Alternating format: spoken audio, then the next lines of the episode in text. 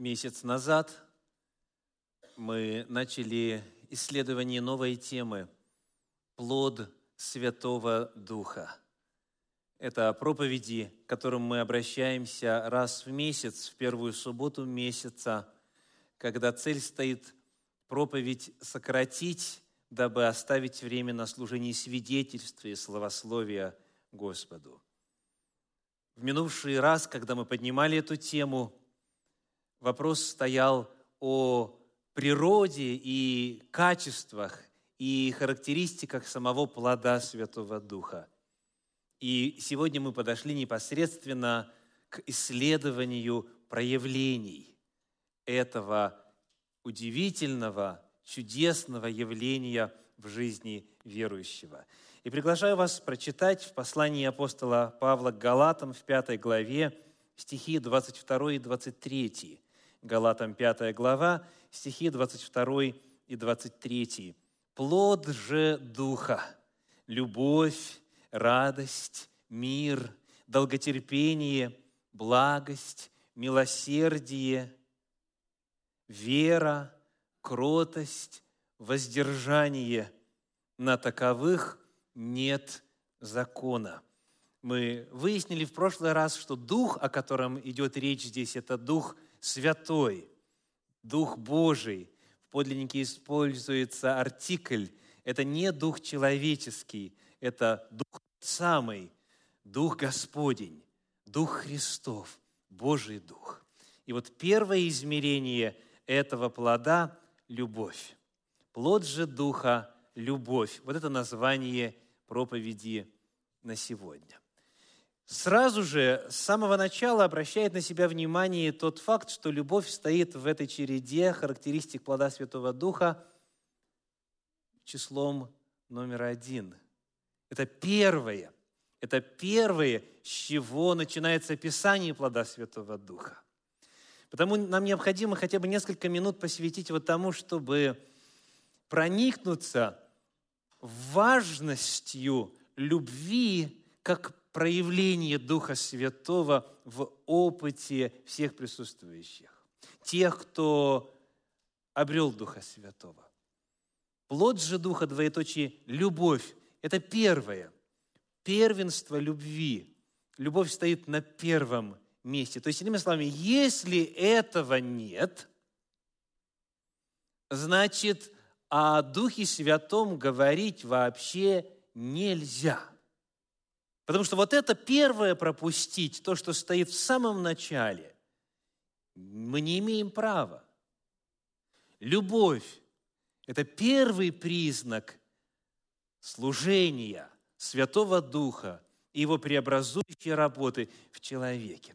И вот Священное Писание несколько раз подчеркивает, что любовь – это в действительности самое главное оно в действительности стоит на первом месте. Вот какие вы помните места из Слова Божьего, которые об этом свидетельствуют? Что любовь важнее и значимее всего иного, что может быть. Например, первое послание Коринфянам, 13 глава, последний стих, да? 1 Коринфянам, 13 глава, 13 стих. Что написано?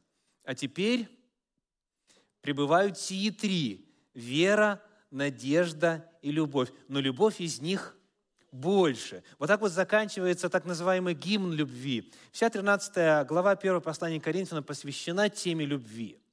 И вот она описывается там э, языком того, что она делает, языком того, что любовь не делает, насколько она значима в сравнении со всем иным. И в самом конце сказано, любовь из них больше. Это подлинно в приоритетности проявлений Бога в человеке самое важное – любовь. Еще одно место тоже э, должно быть известно большинству посланий в Колосы, 3 глава, 14 стих. Колосинам 3, 14. «Более же всего облекитесь в любовь, которая есть совокупность совершенства». Совокупность совершенства – есть э, несколько вариаций в разных переводах этого стиха. но вот главная мысль все равно остается, что любовь, она все воедино связывает, она как бы соединяет все иные добродетели, все иные качества Божьего, христоподобного характера. Любовь есть совокупность совершенства. Это то, с чего начинается описание плода Святого Духа. Потому первый промежуточный вывод. Мера любви в человеке, то есть мера того, насколько он любит, насколько человек любит, является свидетельством о мере наличия в человеке и проявления в человеке Духа Святого. Давайте еще раз повторим. Мера любви в человеке демонстрирует меру исполнения Святым Духом. Апостол Павел говорит, я могу говорить на каких угодно языках, первое послание Коринфянам, 13 глава. Я могу пророчествовать, я могу тайны все знать и так далее. Но если я любви не имею, я ничто. И вот к великой трагедии многих христиан – как раз таки наперед выставляется вот то самое эффектное, то, что можно, как говорится, вот так вот на показ выставить. Знание ли, чудесные проявления ли. А апостол Павел, передавая волю Божию, говорит, что если любви нет, то все это не имеет значения. Неважно, какое богословское образование у вас, в каком поколении вы член той или иной деноминации. Не имеет значения, сколько вы знаете, не имеет значения даже, сколько вы жертвуете. Он говорит, я вообще могу все раздать, все имущество раздать, и самого себя даже э, на сожжение отдать. Если все это не является демонстрацией любви, и все это не делается с любовью, то я ничто, в этом нет никакой ценности. Итак, первое. Плод Духа – любовь. Есть в человеке любовь, есть Дух Святой нет в человеке любви, нету в человеке Святого Духа. Или мы можем сказать менее радикально, как уже было сказано, мера проявления любви является демонстрацией меры исполненности Святым Духом. То есть человек может иметь Духа Святого, но мера самая незначительная, так что и незаметно порой. Да? Мера очень маленькая. У нас есть тонны, потом у нас идет чуть поменьше, центнеры, килограммы идут, потом граммы идут, а потом есть миллиграммы, а потом ученые еще меньше весом назовут. Так вот у некоторых эта мера вот именно такая. Вот никак не проявляется. К великому сожалению. То есть простой тест, естественно, не в отношении братьев и сестер вокруг, да, в отношении самого себя. Насколько я люблю, вот именно настолько я наполнен Святым Духом, потому что это именно плод Духа. Ни о чем другом говорить мы не можем, пока этот вопрос не решен, пока не решен вопрос любви. Нужно ли еще раз повторить? Не надо, да? Понятно прозвучало, да? Аллилуйя. Согласны?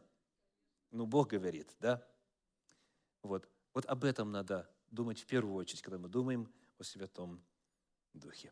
Теперь, тоже очень быстренько, в качестве напоминания – Кого мы любить призваны? Плод же Духа – любовь. Любовь к кому? К ближнему или к ближним, я слышу? Есть ли еще ответы? Любовь? Кому? К Богу. Спасибо. В действительности. Давайте посмотрим а, на такой базовый, основополагающий ответ на этот вопрос. Евангелие от Матфея, 22 глава, стихи с 36 по 40. Матфея, 22 глава, стихи с 36 по 40. «Учитель, какая наибольшая заповедь в законе?» Спросили однажды Иисуса Христа. «Учитель, какая наибольшая заповедь в законе?» И Иисус сказал ему, «Возлюби Господа Бога твоего всем сердцем твоим, и всей душою Твоею, и всем разумением Твоим. Сия есть первая и наибольшая заповедь, вторая же подобная ей. Возлюби ближнего Твоего, как самого себя. На сих двух заповедях утверждается весь закон и пророки. Итак, объекты любви. Плод же Духа – любовь. Любовь к кому? К Богу в первую очередь. Он Творец наш, Он Спаситель наш – К Нему в первую очередь, это первая наибольшая заповедь, вторая подобная ей, к ближнему, возлюби ближнего своего, как самого себя. Вот два объекта любви, два вектора любви. Вектор – вертикальный, который нас с Богом соединяет, и вектор горизонтальный, который нас друг с другом соединяет, с людьми вокруг нас, со всеми, кого мы встречаем на жизненном пути. Два вектора любви к Богу и ближним. И вот если вдруг по какой-то причине это еще кто-то не знает, эти заповеди, заповеди даны нам кем? Где они записаны впервые, где они продекларированы впервые, где они впервые зафиксированы. Где? Помните, какой вопрос? Учитель, какая наибольшая заповедь в законе? Учитель, какая наибольшая заповедь в Торе? Вот именно там, Второзаконие, книга, 6 глава, Книга Левит, 19 глава, вот там написано «возлюби Бога всем сердцем, всей душой» и так далее, и «возлюби ближнего, как самого себя». Это заповеди Торы. Потому Христос и говорит, что на сих двух утверждается весь закон и пророки. То есть все Богооткровение, все Священное Писание зиждется на любви. Потому ответьте, пожалуйста, на вопрос вновь, только чтобы еще раз подчеркнуть, какова основа так называемого Ветхого Завета – Какова основа Ветхого Завета? Любовь. Любовь. На любви зиждется закон и пророки. Итак, в основании Ветхого Завета лежит любовь к Богу и любовь к ближним. То есть, иными словами, дорогие, это всегда было известно. Народу Божию это было известно всегда, и фактически вот эта фраза «Слушай, Израиль, Господь, Бог наш Господь един есть, и люби Господа и так далее, это, это главное вероучительное заявление в народе Божьем на протяжении многих столетий. То есть в иудаизме, в богослужениях периодически звучит фраза «Шма Исраэль, Адонай Элогейну, Адонай Гад, и дальше, и люби Господа всем сердцем своим. И все. То есть это, это как дважды два четыре. Это, это основа, это элементарнейшие понятия. У Бога именно такой всегда был идеал для людей. Итак, первое. Мы отмечаем сегодня, что любовь, согласно тому, как расставлены все эти качества в 22 стихе и 23 стихе 5 главы послания апостола Павла к Галатам, любовь есть первое – это самое важное. Если у вас, дорогие, мало любви, у вас мало Святого Духа. Второе, когда мы говорим о проявлениях любви, мы вспоминаем древнейшие заповеди «Люби Господа всем естеством, люби ближнего, как самого себя». Вот это основа всего. Это основа Божьего откровения, всех заповедей, всех законов. Это основа закона и пророков. Это тоже было всего-навсего напоминание. Я позволю себе еще добавить, что в Центре Духовного Просвещения с этой кафедры о Божьей любви много проповедей уже было сказано, и о любви к ближним также очень много. Есть цикл «Божья любовь в жизни», есть цикл измерения Божьей любви, есть э, цикл лекций, который называется «Есть ли Бог, есть любовь», троеточие – есть целый ряд проповедей, которые посвящены описанию того, как же Священное Писание призывает нас проявлять любовь к ближним. Потому для тех, кто хочет основательнее это изучить, подробнее, пожалуйста, обращайтесь к аудио и видеозаписям на веб-сайте Центра Духовного Просвещения по адресу www.russiancenters.com. И там в разделе «Архив» вы найдете очень много исследований Слова Божьего на эту тему. Сегодня я только лишь напоминаю, что в качестве объектов любви у нас есть два вектора – любовь к Богу и любовь к ближним. И вот теперь, что же значит любить? Что же значит любить? Ну, давайте проверим, насколько вы знаете э, хорошо оригинал священных писаний. Какое слово здесь в подлиннике используется для описания любви? По-гречески. Галатам 5 глава, 22 стих. Прямо вот в унисон. Аллилуйя. Ну вот, как говорится, вот это слово не знать вообще уже невозможно, да? Это было бы очень странно, если бы кто-то из вас не ответил. Да, это слово агапы в подлиннике. любовь. Это перевод древнегреческого слова агапы. И об этом слове, опять же, много было уже сказано и написано, и э, истолковано и так далее. Но, тем не менее, всегда для кого-то в качестве напоминания, для кого-то, может быть, в качестве откровения. Давайте посмотрим на словарное значение. Что же значит «любить»? Вот какова та любовь, которую Дух Святой поселяет в человеке, которая является плодом Святого Духа? Агапа. Обращаюсь к одному из стандартных словарей при работе с подлинником Священного Писания. В данном случае это аналитический лексикон Фрайберга. Соответственно, он греческо-англоязычный. Мы прочитаем формулировку вначале для существительного. Да? Существительная любовь, агапы. Что означает? А, вот что говорит словарь. Это attitude of appreciation resulting from a conscious evaluation and choice. Переведем. Что такое любовь в виде или форме существительного? Это отношение благорасположения, являющееся результатом сознательной оценки и выбора. Еще раз повторю.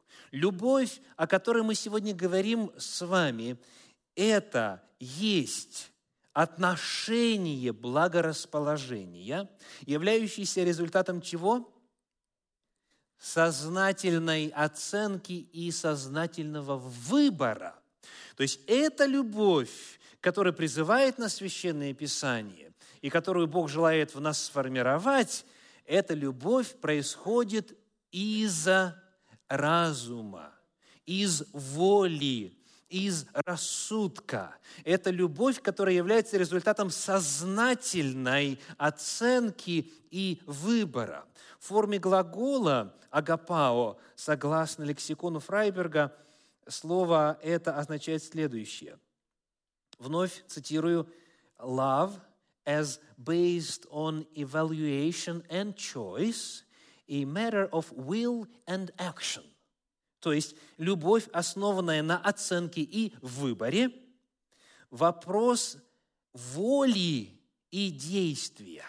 То есть когда человек любит, вот так вот, как Господь призывает при использовании слова агапа в форме существительного или агапа в форме глагола, это любовь, которая представляет собой принятие решения. Я принимаю решение любить, и я принимаю решение, что дальше творю это результат, сказано, или следствие действия воли и action.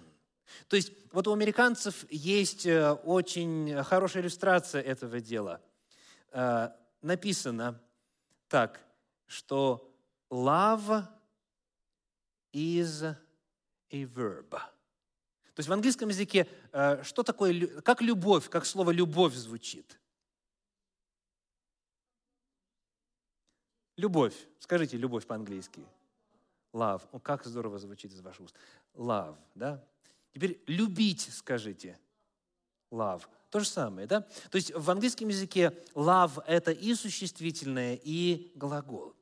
Потому американцы периодически говорят «love is a verb», то есть по своей форме любовь не может существовать, вот подлинная любовь, та, о которой мы сегодня говорим, она не может существовать просто на уровне чувства. Да? То есть я тебя настолько люблю, что ты никогда об этом не догадаешься. Вот эта ситуация невозможна.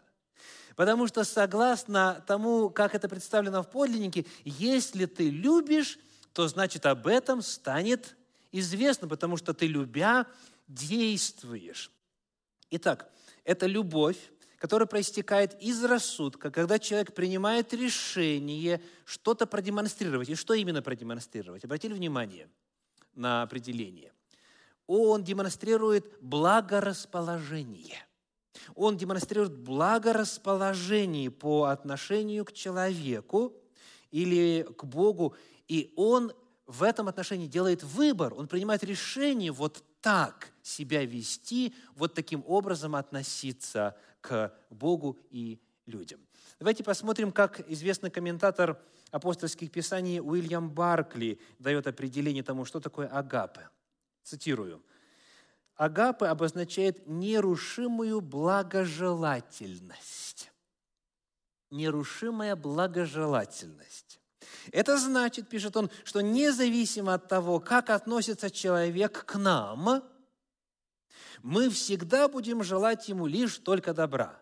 То есть эта любовь, она не зависит от того, что люди в наш адрес делают. Вот есть любовь, которая зависит, это любовь языческая. Христос сказал так, если вы любите любящих вас, то какая вам награда? Так язычники друг друга любят. Да? Ты мне, я тебе, и у нас все ладно. Да? Не так вот эта любовь себя проявляет. Это любовь, которая принимает решение, я буду благожелателен, я буду нерушимо благожелателен к человеку вне зависимости от того, как он ко мне относится. Потому что эта любовь исходит не из чувств, эта любовь исходит из принятия решения, она коренится в воле человеческой. Дальше Баркли пишет, это сознательное усилие, которое мы можем сделать только с Божьей помощью. И никогда эта любовь не желает ничего, кроме добра, даже тем, кто желает нам самое плохое. Ну, а, опять же, не в качестве саморекламы, а в качестве иллюстрации. Однажды мы очень сильно торопились на евангелизационное мероприятие, которое имело место в общественном центре Crossroads. Некоторые из вас там присутствовали. То есть э, там помещение можно снять в аренду, но нет никаких приспособлений, ни а, акустической системы, ни того, чтобы как-то вот а, украсить это помещение для соответствующей евангелизации. И потому по дороге нужно было заехать в церковь, вот в церковное помещение, в котором мы обыкновенно собираемся, взять то, что нужно, там инструменты, э, гитару там и все, всякое такое, и вот с этим делом ехать. А, еще экран нужно было захватить, да экран портативный, который вот нужно было установить, чтобы показывать там слайды. И мы заехали сюда, в это помещение, взяли необходимое и торопимся, чтобы вовремя все разложить, приготовиться к посещению гостей. И когда мы повернули направо, вот здесь на 150, 150-ю Avenue South East, проехав где-то вот так вот полдороги, а, я краем глаза увидел, что как будто кто-то валяется вот э, на тротуаре. И вот начался внутри диалог. Это все в доли секунды, естественно, происходит, но тем не менее, диалог. Значит, время. Там, там десятки, больше сотни и так далее людей ждут. Надо успеть подготовиться. Э, то есть логично вполне. Другой голос говорит, а вдруг человек умирает? Вдруг нуждается в помощи? И вдруг, если ты пройдешь мимо, потом э, на великом... Нет, про это не было мысли, да, не успел. Так вот, э, что будет любовью здесь?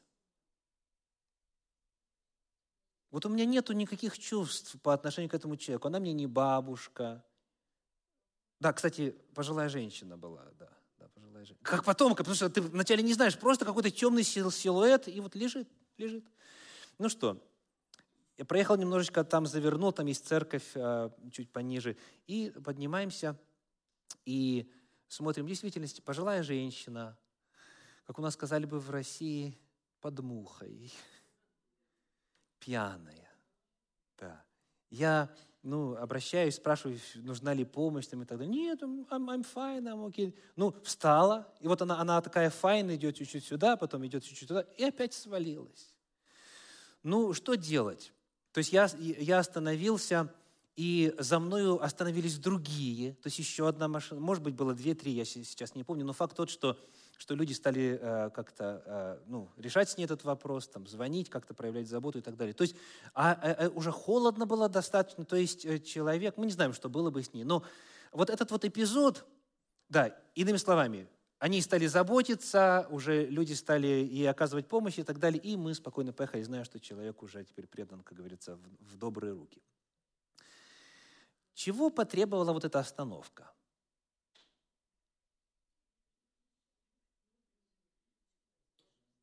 Чего потребовала эта остановка? Ответ, дорогие, принятие решения.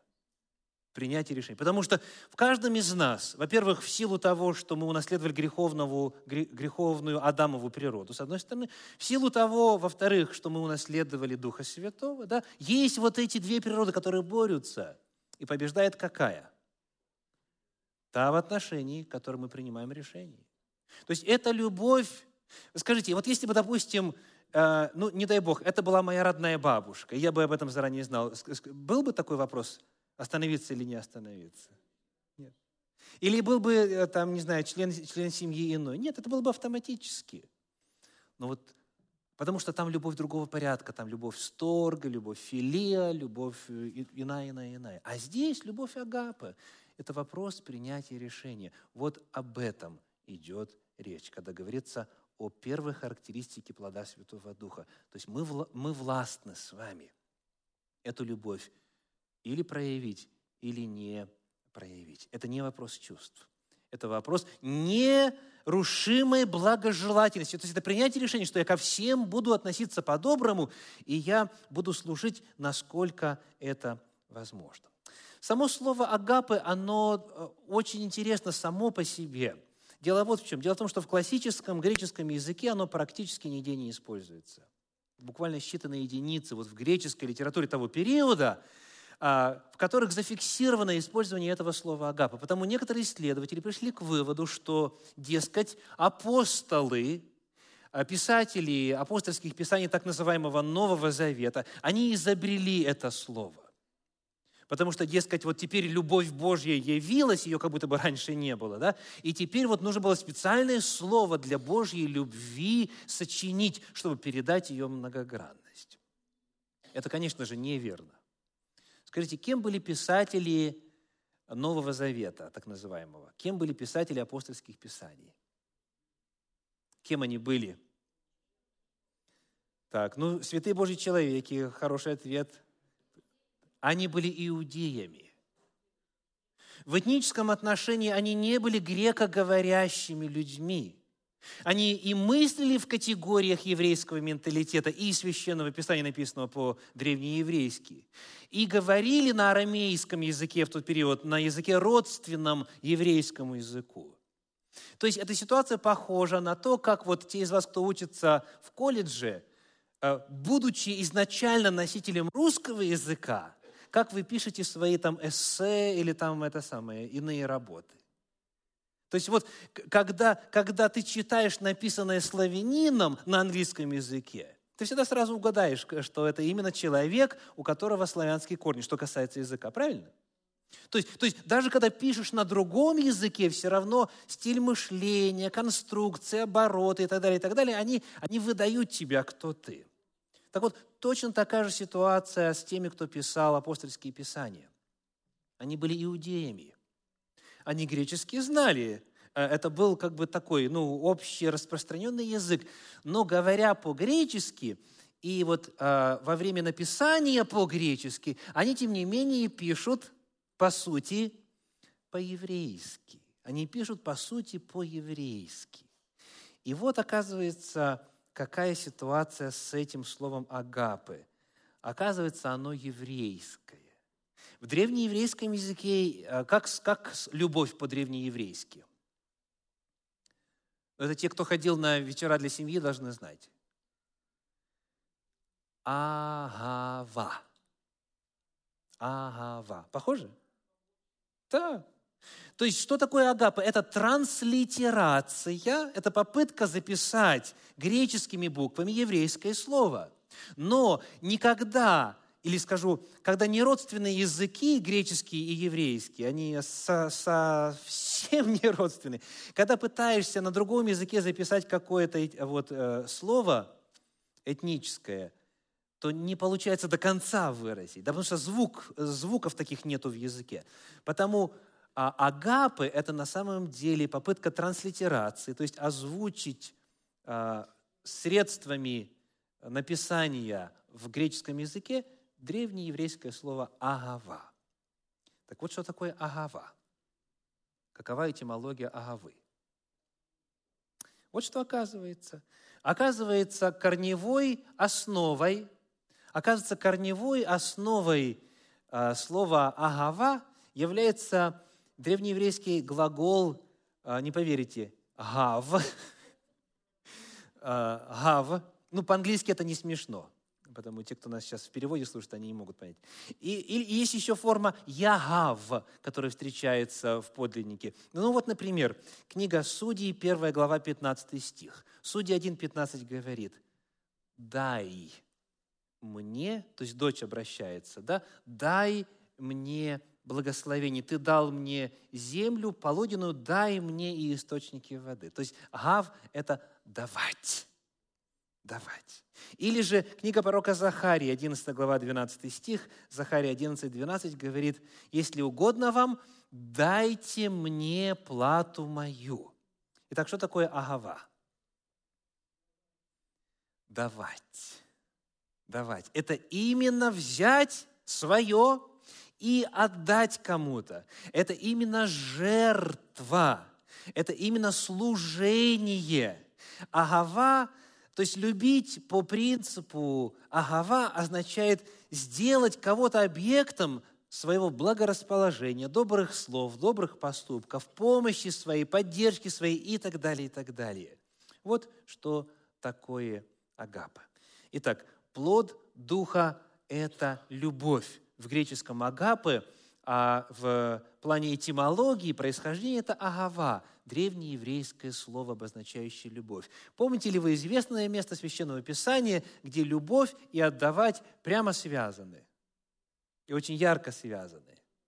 Евангелие от Иоанна, 3 глава, 16 стих. «Ибо так возлюбил Бог мир, что отдал Сына Своего, отдал Сына Своего Единородного, дабы всякий верующий в Него не погиб, но имел жизнь вечную. Вот что такое любовь. Когда ты отдаешь, когда ты не к себе, не свои цели или свои нужды, или свои устремления, свои интересы, а интересы другого, другого, ставишь на приоритетное место по сравнению со своими и что-то делаешь другому. Вот о чем идет речь. Вот здесь вот мы снова вспоминаем, что в английском love is a verb.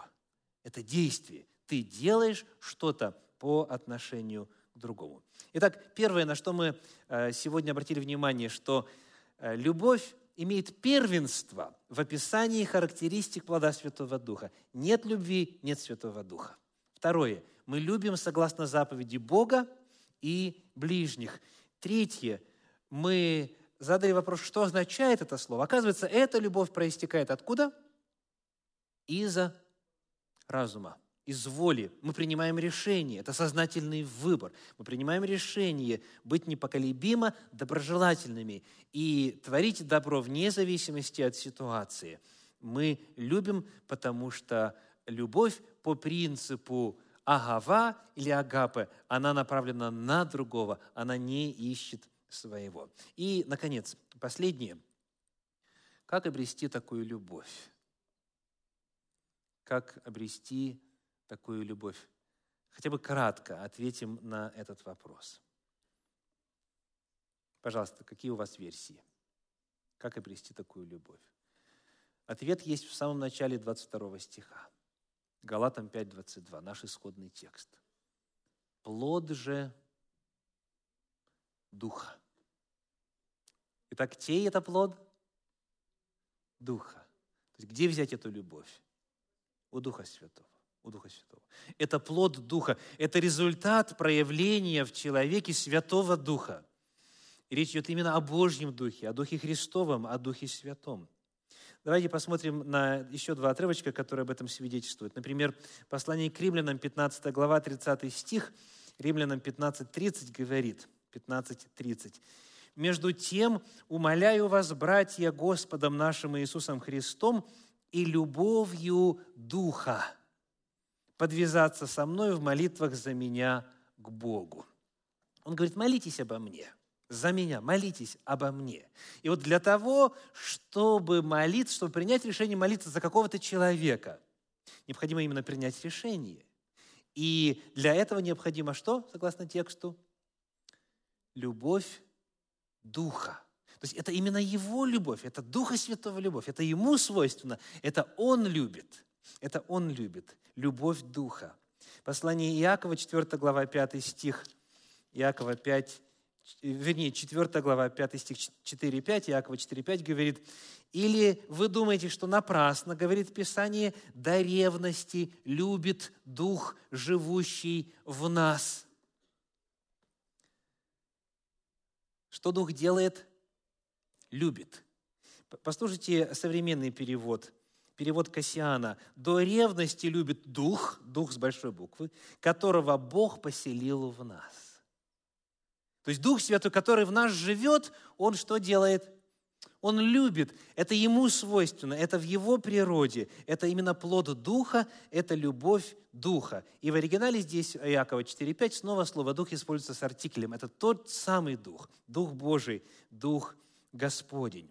Дело в том, что человеку по природе не свойственно вот так вот любить. Агава – отдавать это крайне не свойственно грешной человеческой природе. Это потому не наша любовь, дорогие. Если кто-то из нас вот что-то делает по принципу агава, это не мы делаем, потому что мы, по сути, на это не способны. Это не наша любовь, это любовь Духа, это любовь Божья, потому что человек по природе эгоистичен. Снова обратимся вот к английскому языку. Как бы вы перевели три таких слова – me, myself and I. Me, myself and I. Как на русский язык это правильно перевести? Я, я и я. Я, я и я. По-разному звучит, но смысл тот же самый. Me, myself and I. То есть вот эта вот зацикленность на себе, этот эгоцентризм, вот это свойственно человеку. Вот это естественным образом проявляется. А вот чтобы любить, чтобы отдавать, чтобы вне зависимости от того, как люди к нам относятся, к ним быть доброжелательными, благожелательными и творить добро, вот это можно делать только Божьей силой. Это можно делать только благодаря Духу Святому. И еще раз повторим, это плод Духа. Это любовь Духа. До ревности любит Дух, Дух Божий, живущий в вас. Потому чтобы обрести любовь Духа, необходимо получить. Не имея Духа Божия, не имея Святого Духа, э, человек не будет даже и бороться с мыслью кому-то помогать. Когда мысль приходит такая, кому-то помочь, это от Духа Божия, потому что это Ему свойственно. Тогда следующий вопрос, как мы получаем Духа? Итак, чтобы любить, необходимо иметь Духа Святого, потому что это Его любовь, Божья любовь. Как же обрести Духа Святого? Как получить Духа? В Священном Писании эта тема очень ясно открыта. Я напомню только лишь один отрывочек. Послание в Ефес, 1 глава, 13 стих. Ефесянам 1, 13. 1 глава, 13 стих говорит. «В нем и вы, услышавши слово истины, благовествовании вашего спасения и, уверовав в Него, запечатлены обетованным Святым Духом. Вот и весь процесс. Итак, с чего все начинается? Как человек обретает Святого Духа? Первое, нужно услышать Слово истины. Слово Божье должно прозвучать, уточняется дальше благовествование, то есть Евангелие, благая весть о спасении, благовествование вашего спасения. Когда слышит человек весть о спасении, потом следующий шаг какой? Верою принимает, да, услышав э, слово истины, благовествование вашего спасения и уверовав в Него, в Иисуса Христа, в Спасителя, что человек обретает? Запечатление Духом Святым. Он обретает Духа Святого. Потому, дорогие, все, кто верит в Иисуса Христа, они обрели Святого Духа. То есть нужно услышать благую весть. И вот здесь важно подчеркнуть, что речь идет именно об истине Слова Божьего. Речь идет именно о том благовестии спасения. Потому что слышать о Христе многие слышали, но вот а, обрести в нем лично для себя Спасителя, это немногие сделали. Даже из числа тех, кто традиционно посещает церковь и называется христианином. Вот принять верою тот факт, что ты спасен Господом Иисусом Христом, Спасен исключительно по Его любви и милости, без твоих заслуг каких-либо. Вот это и есть обретение Духа Святого. Повторим, опыт получения Святого Духа, он неотделим от опыта уверования в Иисуса Христа в качестве Спасителя. Когда вот это происходит, тогда человек получает Духа Святого. И вследствие происходит следующее. Э, первое послание Иоанна, 4 глава, 16 стих. 1 Иоанна 4, 16 говорит, «И мы познали любовь, которую имеет к нам Бог, и уверовали в нее». Бог есть любовь, и пребывающий в любви пребывает в Боге, и Бог в нем. Итак, первый этап. Мы познали любовь, которую имеет к нам Бог. В лице Иисуса Христа эта любовь была продемонстрирована самым ярчайшим образом. Мы познали эту любовь. И второй шаг – мы уверовали в нее. Мы поверили, что Бог нас просто так любит. Недостойных любви. Он нас возлюбил и потому отдал самого себя. Потому Он проявил вот эту любовь по принципу агава. Он в жертву себя отдал. И когда человек вот это начинает понимать и верою принимать и применять к себе, тогда любовь Божья в его сердце поселяется. То есть у всех, кто поверил в Иисуса Христа, именно вот во свете Его великой жертвы есть у таковых Дух Святой. Потому что опыт получения Святого Духа неотделим от э, познания Божьей любви. Вот почему это первое, что Дух Святой проявляет. Человек почувствовал Божью любовь, узнал о ней, познал ее, уверовал в нее, и, соответственно, он тогда может начинать ее отражать. Вот как мы получаем эту любовь, вот как мы обретаем любовь Духа через опыт спасения во Христе Иисусе. Итак, наша тема сегодня – плод Духа, двоеточие, любовь. Напоследок, на практике, если это плод – и в нем э, целых девять характеристик, то, соответственно, плод по замыслу должен возрастать. Должен расти, наливаться, разные характеристики, все до единой должны проявиться. Но вот часто бывает так, что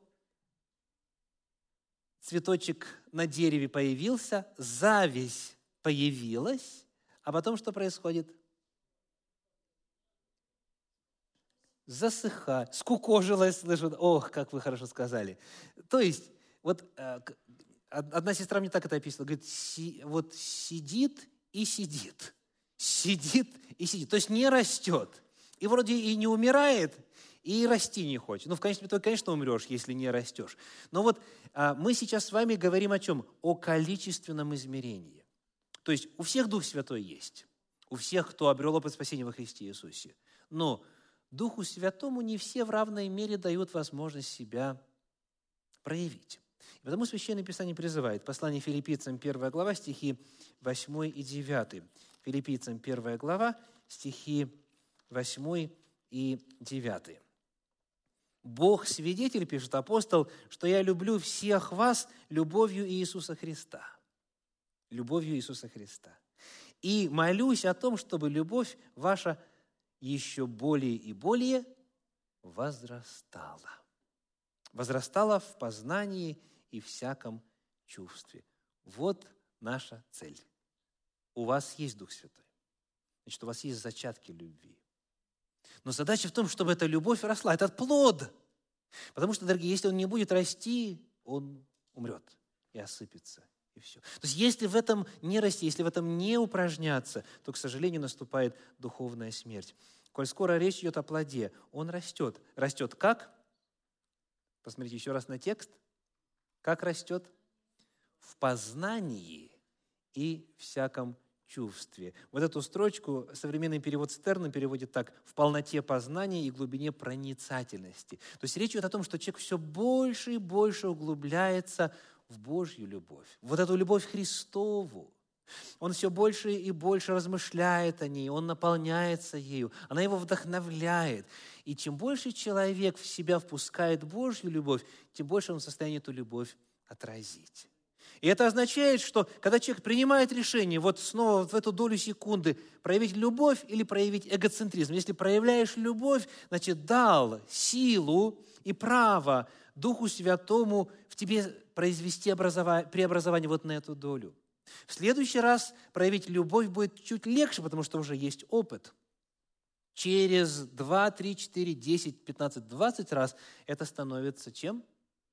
Привычкой. Ты уже, это твоя природа, ты уже таким становишься. То есть этот плод, он должен возрастать. Но чтобы он возрастал, нужно давать возможность Духу Святому вот в эти моменты, когда стоит вопрос, любить или не любить, дать ему возможность все-таки проявить себя. Итак, чем больше познаешь Божью любовь, тем больше возрастает желание любить. Святой Дух, живущий в нас, Он побуждает нас любить. Он побуждает проявлять любовь. Однако от нас зависит, послушаемся ли мы, прислушаемся ли к этому зову, или просто пройдем мимо. И в зависимости от этого плод либо растет, либо, как сказала та сестра, сидит. И в конечном итоге, не дай Бог, конечно, умрет. Плод же Духа, двоеточие, любовь. Аминь.